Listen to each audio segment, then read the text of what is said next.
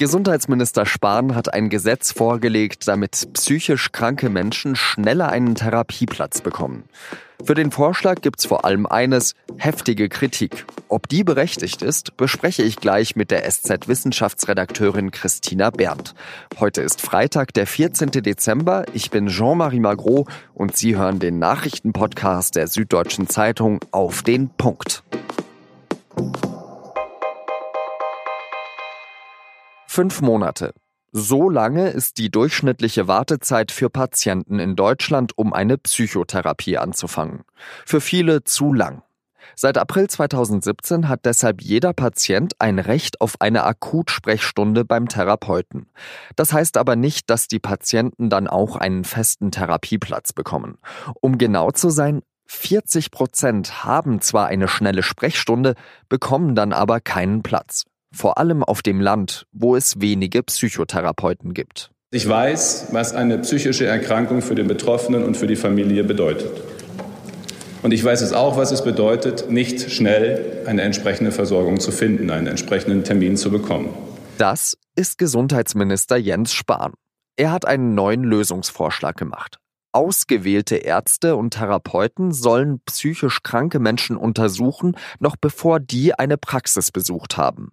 Je schwerer das Problem, umso schneller sollen die Patienten dann einen Termin bekommen. Das soll Abläufe verbessern, wird aber auch stark kritisiert als neue Hürde für psychisch kranke Menschen oder, wie die Bundestagsabgeordnete Kirsten Kappert-Gonter sagt, diskriminierend. Es ist schwierig, über das Innerste zu sprechen. Es ist eine emotionale Zumutung, das nun auch noch vor einer neuen Instanz tun zu müssen, um überhaupt einen Therapieplatz zu bekommen. Die FDP schließt sich der Kritik an. Man solle doch erst mal abwarten, wie das Gesetz aus dem vergangenen Jahr wirkt. Die seit April 2017 vorliegende Strukturreform der Psychotherapierichtlinie sieht doch bereits eine gestufte Versorgung vor. Es steht doch schon drin, und zwar mit den Elementen Sprechstunde und Akutversorgung. Grüne, FDP und Linke fordern deswegen, dass der Passus gestrichen wird. Auch der Bundesrat lehnt die zusätzliche Hürde ab. Gegen den Vorschlag von Spahn gibt es auch eine Petition. Rund 200.000 Menschen haben die unterschrieben. Sie ist damit eine der erfolgreichsten Petitionen, die je beim Bundestag eingereicht wurden.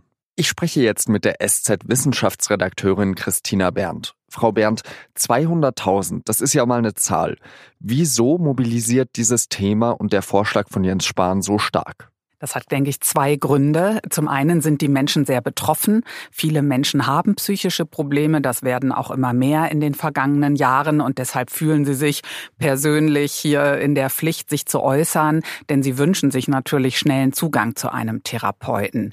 Der zweite Grund ist aber auch, dass die Psychotherapeutenverbände sehr wirkmächtig sind, die also auch eine sehr, sehr starke Lobby haben. Und äh, insofern haben die auch einfach alle Register gezogen und deshalb so viele Menschen Menschen mobilisiert. Aber kann man seinem Vorschlag nicht etwas Positives abgewinnen? Ich meine, immerhin sollen die schwerkranken Menschen dann doch schneller an einen Termin rankommen. Ich finde schon, dass da auch sehr gute Ansätze drin sind, denn wir brauchen einfach auch mehr Steuerung. Ähm, bislang ist es so, dass Menschen furchtbar lange warten müssen auf eine Therapie, nämlich im Durchschnitt 20 Wochen. Das ist einfach zu lang. Wenn ich akute Probleme habe, brauche ich schnell Hilfe. Und bislang wird da sehr schlecht gesteuert, sehr schlecht sortiert. Also es bekommen dann eben doch die Privatversicherten schneller einen Termin und Menschen, die einfach, ja, noch in der Lage sind, eben auch zum Arzt zu gehen, während Menschen, die schwerer betroffen sind, häufig hinten runterfallen. Wenn man jetzt sagt, dieser Vorschlag von Jens Spahn, der, der ist nichts, was ist denn dann die Alternative? Wie kann man das System besser und gerechter gestalten? Wir brauchen sicher ganz klar mehr Versorgung. Es ist einfach zu wenig. Wir haben also eine Bedarfsplanung, die sich an alten, alten Zahlen orientiert und es gibt einfach zu wenig Plätze für zu viele bedürftige Menschen. Das ist das eine. Wir sollten aber auch darauf achten, dass es wirklich ähm, Angebote auch für die Schwerkranken gibt dass äh, wir die auch abholen, dass man ähm, von daher ja auch im Internet mehr Angebote macht, äh, wo sicherlich Menschen mit einem Alkoholismus oder mit einer schweren Persönlichkeitsstörung eventuell leichter ähm, den Gang zum Therapeuten machen, eben von ihrer Couch aus per Videoschaltung. Ein großes Problem, das haben ja vor allem junge Psychotherapeuten. Äh, da geht es um diese sogenannte Kassenzulassung. Können Sie da erklären, was es damit auf sich hat? Ja, es gibt tatsächlich von den Krankenkassen nur ein bestimmtes Kontingent. Es dürfen sich nur so und so viele Ärzte und Therapeuten niederlassen, die dann auch Kassenpatienten nach Kassenleistung behandeln dürfen. Und diese Planung, die nennt man auch Bedarfsplanung, also wie viele solche Plätze gibt es, die orientiert sich tatsächlich an Zahlen von vor vielen Jahren, äh, wo einfach weniger Bedarf an Therapieplätzen war. Das ist traurig. Also das führt zu diesem Engpass auf der einen Seite für die Patienten und auf der anderen Seite für die jungen Psychotherapeuten, die gerne helfen würden und es nicht können und dann können die eben dann auch nur Privatpatienten aufnehmen. Was würden Sie psychisch kranken Menschen, die uns jetzt womöglich zuhören, raten? Wie können sie sich möglichst schnell und gut helfen lassen? Man sollte auf jeden Fall seine Krankheiten nicht unterschätzen. Also wenn man das Gefühl hat, ich brauche Hilfe, dann kann man sich auch ganz niedrigschwellig an die Telefonseelsorge erstmal wenden. Ja, also gerade wenn man depressive Gefühle hat, denkt, ich habe sogar Selbstmordgedanken, unbedingt dort anrufen, denn es gibt Lösungsmöglichkeiten. Da sind Menschen, die sind für einen da. Und der zweite Weg ist, in die Kliniken zu gehen. Die weisen einen nicht ab. Wenn man da mit akuten Problemen hinkommt, dann müssen die einem auch helfen. Vielen Dank, Christina Berndt. Und die Nummer der Telefonseelsorge lautet übrigens 0800 dreimal die 1 0 dreimal die 1. Und jetzt habe ich noch drei weitere Nachrichten für Sie.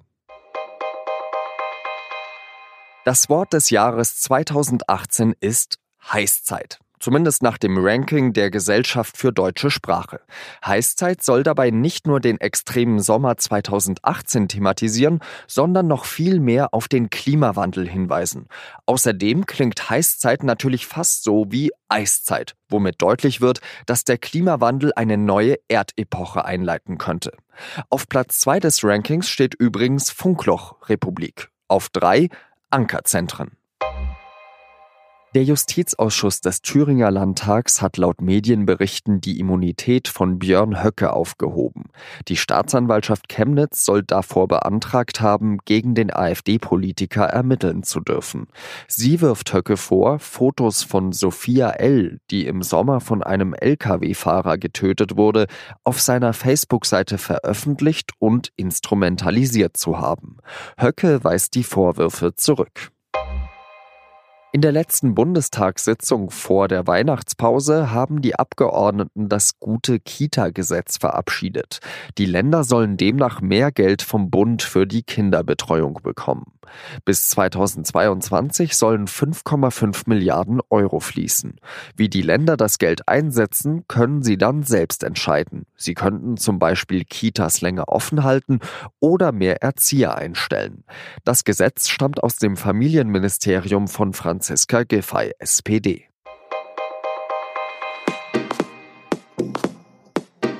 Das war der SZ Nachrichten Podcast auf den Punkt. Redaktionsschluss war 16 Uhr. In der SZ vom Wochenende finden Sie übrigens passend zur Weihnachtszeit eine schöne Recherche über den Star vom Heiligabend, den Weihnachtsbaum. Der hat einen relativ verworrenen Lebensweg vom Kaukasus über Ihr Wohnzimmer bis ins Elefantenhaus des nächsten Tierparks. Ich wünsche Ihnen ein schönes Wochenende, vielen Dank fürs Zuhören und adieu.